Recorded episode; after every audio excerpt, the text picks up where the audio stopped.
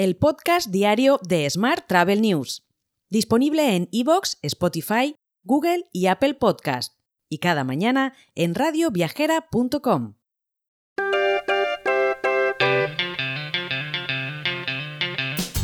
Saludos y bienvenido o bienvenida un día más al podcast de Smart Travel News.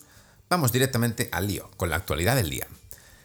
El Tribunal General de la Unión Europea ha anulado de nuevo el rescate de 3.400 millones de la aerolínea KLM, que fue autorizado en dos ocasiones por la Comisión Europea en el contexto de la pandemia de coronavirus y recurrido ambas veces por Ryanair. Más temas. La feria B-Travel 2024 dará comienzo a la campaña turística de Semana Santa de este año. Este evento, organizado por FIRA de Barcelona, se llevará a cabo del 15 al 17 de marzo y contará con la participación de casi todas las comunidades autónomas españolas, así como diversos patronatos provinciales de turismo.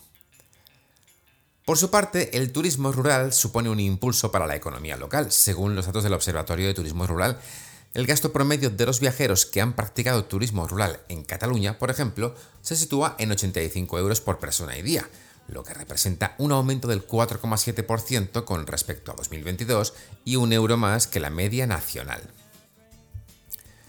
Por su parte, Málaga destaca como el destino de mayor crecimiento entre las grandes capitales españolas en 2023, superando el 15% en viajeros y pernoctaciones con más de 1,5 millones de visitantes y 3,3 millones de noches de hotel. Además, la ocupación media alcanza un 81,21%, mostrando un aumento de más de 5 puntos respecto a 2022. En otro orden de asuntos, la quinta edición del Observatorio Fitur Next, patrocinada por Enrique Tomás, cerró con éxito una edición dedicada a cómo el turismo puede contribuir a la revitalización territorial. Más en concreto, se destacaron tres ejes principales, la conectividad como herramienta para atraer viajeros y aumentar las alianzas entre destinos, la cultura como valor único de las comunidades locales y la autenticidad de las experiencias que puede ofrecer un destino.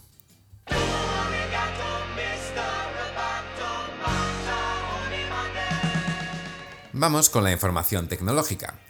Trip.com Group ha lanzado su aplicación Trip Vision, diseñada para permitir a los usuarios viajar a través de las nuevas Apple Vision Pro. Bosun, que es el director de marketing de Trip.com Group, ha afirmado que esta aplicación busca redefinir nuestra percepción sobre los viajes al permitir a los usuarios sumergirse virtualmente en los destinos, mejorando así la planificación de los itinerarios. Mientras, Room Raccoon ha anunciado una nueva asociación estratégica con Rec Online, una plataforma especializada en distribución y conectividad hotelera.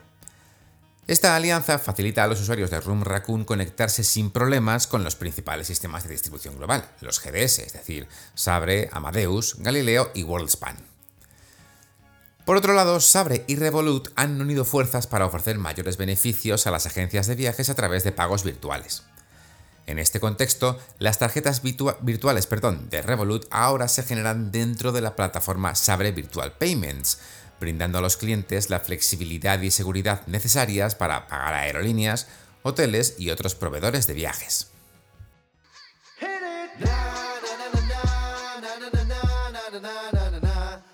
Vamos ahora con la actualidad internacional.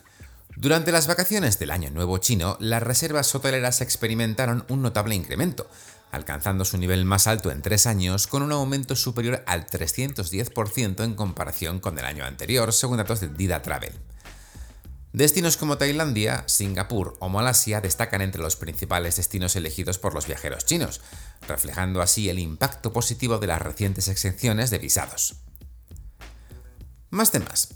A seis meses de los Juegos Olímpicos que se celebrarán en París este año, las búsquedas de vuelos a Francia para las fechas inmediatamente anteriores y posteriores a los Juegos ya se han disparado un 25% en comparación con el mismo periodo del año pasado, según datos de Amadeus.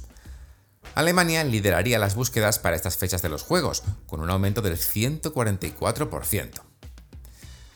Y Uruguay podría volver a tener una aerolínea nacional tras la quiebra de Pluna en 2012, y es que la Sociedad Uruguaya de Aviación, la SUA, ha anunciado el comienzo del proceso para convertirse en la nueva compañía aérea del país, que sería 100%, eso sí, de capital privado. Hotel. Y terminamos como siempre con la actualidad hotelera.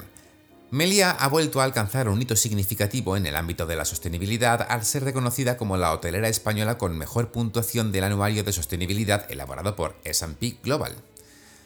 Mientras, Hoteles Best Price amplía su oferta con la incorporación de un nuevo hotel en Santillana del Mar. El sexto hotel de la cadena se encuentra ubicado en una casa señorial histórica, que ha sido completamente renovada y que se encuentra cerca de la famosa cueva de Altamira. Por último, te cuento que Preferred Hotels and Resorts, la marca de hoteles independientes, ha incorporado 13 nuevas propiedades a su cartera global entre el 1 de octubre y el 31 de diciembre del año pasado. Entre los que se incluyen un suntuoso resort siciliano y un viñedo argentino al pie de los Andes. Te dejo con esta noticia. Mañana, por supuesto, más actualidad turística. Hasta entonces, muy feliz jueves.